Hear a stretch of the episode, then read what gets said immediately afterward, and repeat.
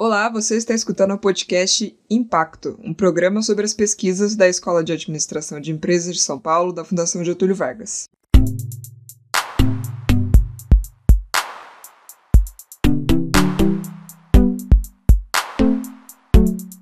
Meu nome é Laura Intrieri e hoje eu vou falar com o Caio Calegari. O Caio recebeu, pela sua dissertação de mestrado em Administração Pública e Governo, uma menção honrosa falando sobre o papel das transferências federais na educação brasileira. Bora lá saber mais?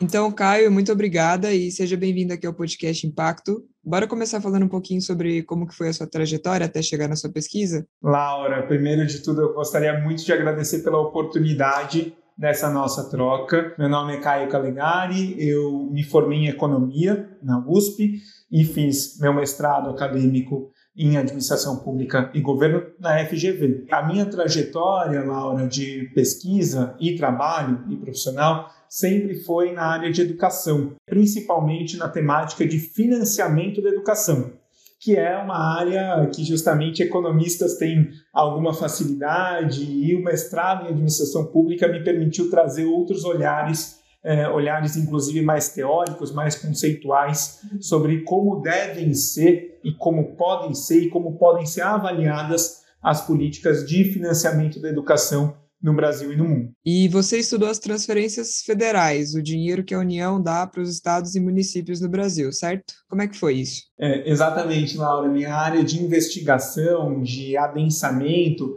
foi transferências federais, transferências do governo federal, transferências de recursos do governo federal para os municípios brasileiros para financiar a educação básica pública. Minha ideia é entender como essas transferências funcionam, não apenas como elas funcionam, o que está por trás, como elas foram construídas e também a perspectiva de qual que é o impacto prático do ponto de vista da contribuição dessas transferências no federalismo brasileiro, nas relações entre os entes federativos, entre governo federal, a União, entre os governos estaduais e os governos municipais. E minha ideia era justamente investigar se um dos papéis fundamentais da União em relação aos municípios na área da educação está sendo cumprido, que é o papel de enfrentar desigualdades. Então, a gente em administração pública, estudando as finanças públicas, inclusive é a matéria na qual tive o prazer de ser aluna da procuradora doutora Hélida Graziani Pinto, a gente aprende que a alocação de dinheiro não deixa de ser também uma alocação de prioridades de uma sociedade, né? E aqui no Brasil a gente sempre tem essa discussão. Ah, o Brasil não investe em educação ou será que ele investe, mas ele não investe muito bem? Como é que foi se debruçar sobre isso, Caio? O primeiro achado, não é um achado, na verdade, é a primeira construção que eu consegui com a minha pesquisa foi evidenciar que no financiamento da educação, nesse investimento educacional, a gente tem hoje dois polos. Um polo é gastamos pouco, o outro polo é gastamos mal.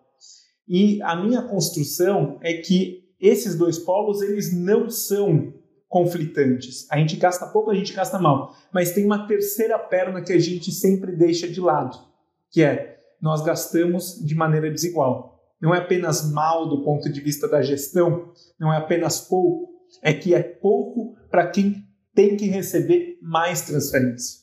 Para aqueles municípios mais vulneráveis que precisam de mais recursos investidos na educação para justamente quebrar o círculo vicioso da pobreza e poder alcançar um outro patamar de desenvolvimento humano. Então, na minha pesquisa, eu consegui, até ecoando a fala da querida doutora Elida, uma amiga, de que a gente precisa construir uma educação em que a gente invista um valor adequado, a gente invista bem cada centavo investido por aluno fazendo a diferença do ponto de vista de aprendizagem, mas também com justiça social. E essa justiça social, né, ela tá, é um conceito correlato ao conceito de equidade.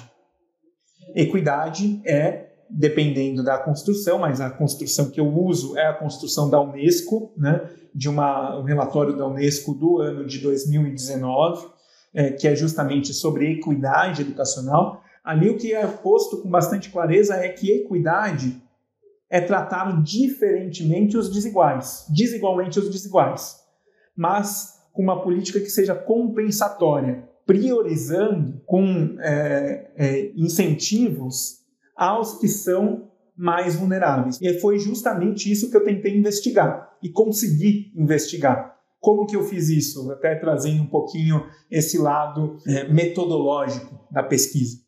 É, eu construí um indicador que era um indicador que eu, não consegui encontrar nem na literatura internacional para medir o quanto que uma política de transferência de recursos ela é redistributiva, o quanto que ela atende mais os mais vulneráveis, o quanto que ela é, portanto, progressiva. Progressividade, vamos lembrar do imposto de renda. O imposto de renda, ele é progressivo. Quanto mais você ganha, maior a sua faixa, a sua alíquota que você tem que pagar. Portanto, ele penaliza menos os mais vulneráveis. Né? Então, ela é uma política progressiva, mas é uma política de cobrança de imposto. Se a gente vai fazer uma política que é de transferência, é justamente dar mais para quem mais precisa. E esse indicador que eu chamei de IR é o indicador de equidade na redistribuição de recursos educacionais, IR, é, justamente eu consegui construir uma análise da distribuição desses recursos, identificando com maior peso as informações dos municípios mais vulneráveis. E a construção lógica desse indicador me apontava o seguinte: se uma transferência de recursos federal dos municípios destinasse exatamente o mesmo recurso por aluno para um município pobre e para um município rico, esse R daria um valor 1, valor unitário, 1. Se essa transferência ela atende mais os municípios mais ricos, ou seja, maior valor por aluno para os municípios mais ricos, esse valor seria abaixo de 1. E transferências progressivas, que dão mais recursos para quem mais precisa, para os municípios mais vulneráveis, justamente significam um valor acima de 1. Então eu consegui construir essas faixas de interpretação para identificar se uma determinada transferência federal para os municípios, que todas elas, segundo a Constituição, deveriam ser redistributivas, deveriam ser progressivas, eu consegui identificar se elas eram fortemente progressivas, equitativas, fracamente progressivas, neutras, fracamente regressivas ou fortemente regressivas. E eu consegui identificar cada uma das políticas principais que a gente tem de transferência nessa justamente tipologia de financiamento da educação. E no final, como é que esses números se comportaram? Laura, a primeira coisa que eu vou te colocar é minha hipótese. Minha hipótese é que nós teríamos diferentes padrões nessas transferências, porque nós temos diferentes tipos de transferências do governo federal. Nós temos aquelas transferências que são as chamadas transferências constitucionais, que é o salário educação, que é um tributo recolhido nas empresas, que é distribuído do governo federal para os municípios para financiar a educação, e o Fundeb, a complementação da União ao Fundeb. Fundeb é a principal política de financiamento da educação, responde aí a 80%, grosso modo, do que os municípios têm para investir em educação, e o governo federal entra nessa política pública justamente apoiando os municípios dos estados mais pobres. Essas transferências constitucionais, minha hipótese é que seriam transferências progressivas, porque elas estão relacionadas ali ao artigo 211 da Constituição, que fala sobre a progressividade. Existe também as transferências obrigatórias. Quais são as três principais? O dinheiro que vai para merenda, o dinheiro que vai para o transporte e o dinheiro que vai direto para as escolas, do governo federal para as escolas. Chama-se PDDE, Programa Dinheiro Direto na Escola. São três transferências. Minha hipótese é que, pela forma como elas foram construídas, numa perspectiva não redistributiva, mas supletiva, que é dar um valor específico para todos os alunos do Brasil, a lógica é que essas três seriam transferências neutras do ponto de vista de equidade redistributiva. Mais ou menos com o mesmo valor por aluno para o município rico e para o município pobre. E a terceira, o terceiro grupo são as transferências que são as chamadas voluntárias ou discricionárias, que o governo federal escolhe para onde ir. A lógica aqui das transferências voluntárias é que nós teríamos essas transferências como transferências regressivas. Não porque o governo federal escolhe transferir menos para os municípios mais pobres e mais para os municípios mais ricos? Mas porque para você poder acessar essas transferências voluntárias, você tem que fazer uma série de cadastros e burocracias que os municípios mais, os municípios mais pobres, os menores, não tinham condição.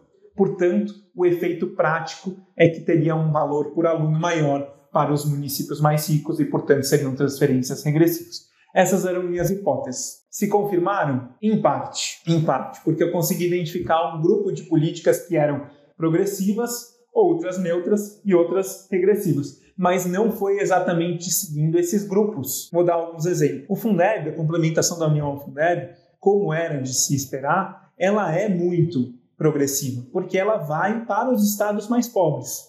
Ainda que tenham municípios ricos e estados pobres que recebam esse recurso federal, esse recurso é principalmente focado em municípios mais pobres que estão nos estados mais pobres do Brasil. É uma transferência progressiva. Agora, o salário educação, não.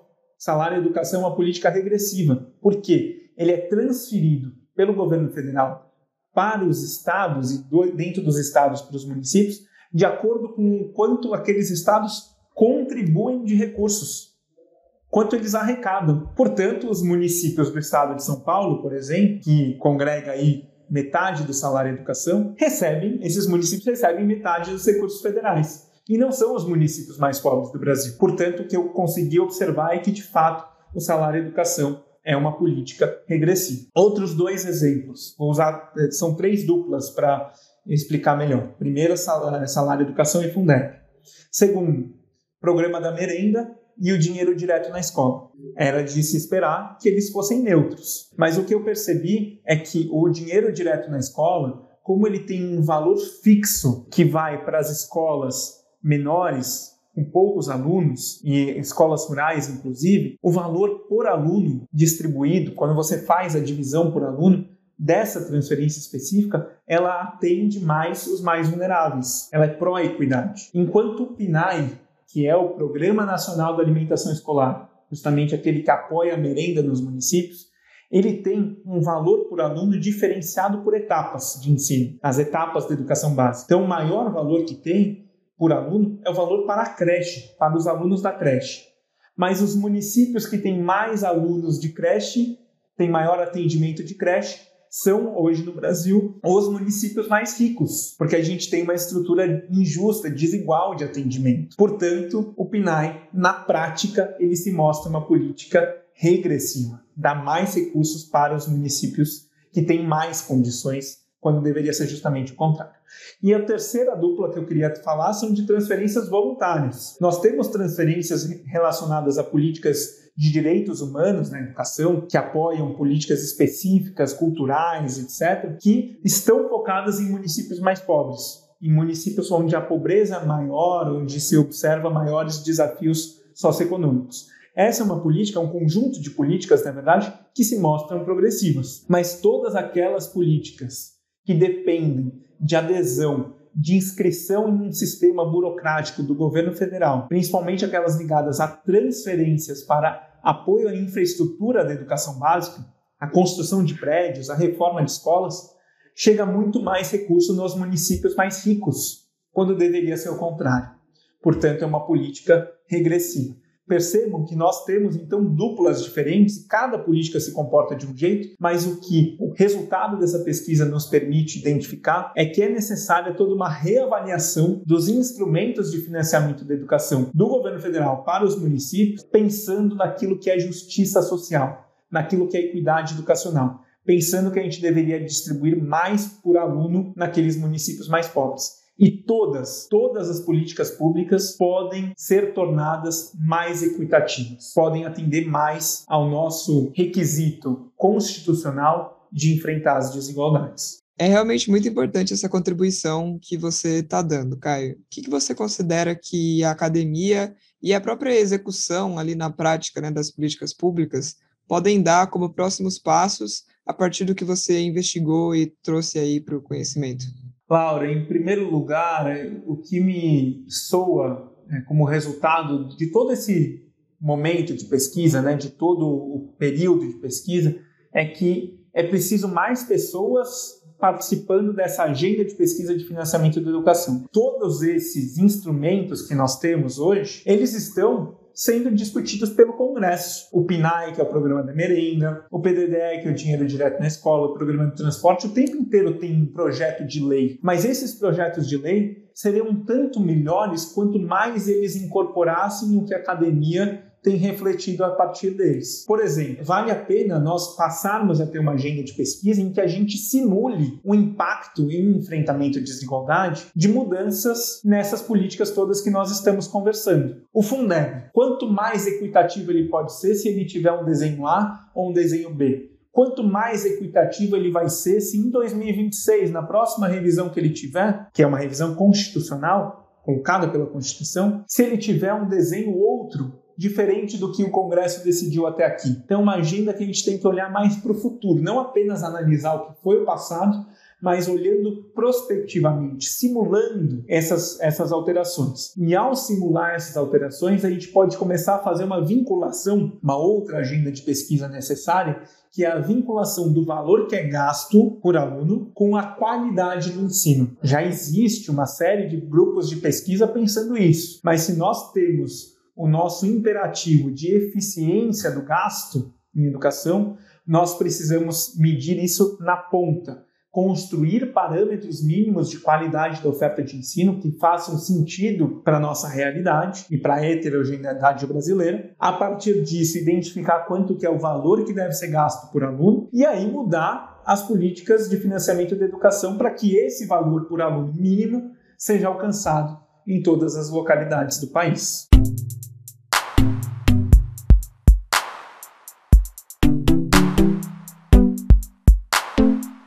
Laura, é um privilégio estar ao lado de tantos pesquisadores empenhados em repensar as políticas públicas do Brasil, como nós temos na Fundação Getúlio Vargas.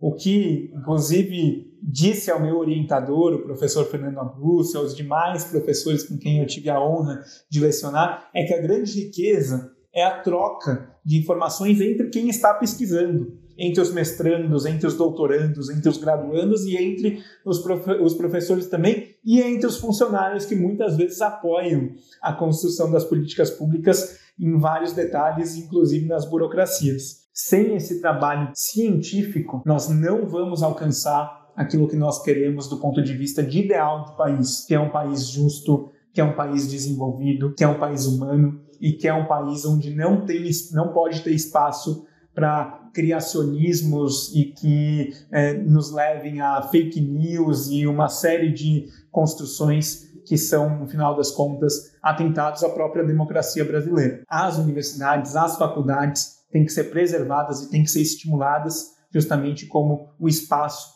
de onde surge e onde é, é desenvolvido justamente os saberes científicos. É isso que nós precisamos para o desenvolvimento do Brasil. Tá certo, Caio. Mais uma vez, parabéns pelo seu trabalho, realmente essencial. E muito obrigado pela sua presença aqui no podcast Impacto. Muito obrigado, Laura. É um prazer estar com vocês. Até a próxima. Este foi um episódio do podcast Impacto, um programa sobre as pesquisas desenvolvidas dentro da Escola de Administração de Empresas de São Paulo, da FGV.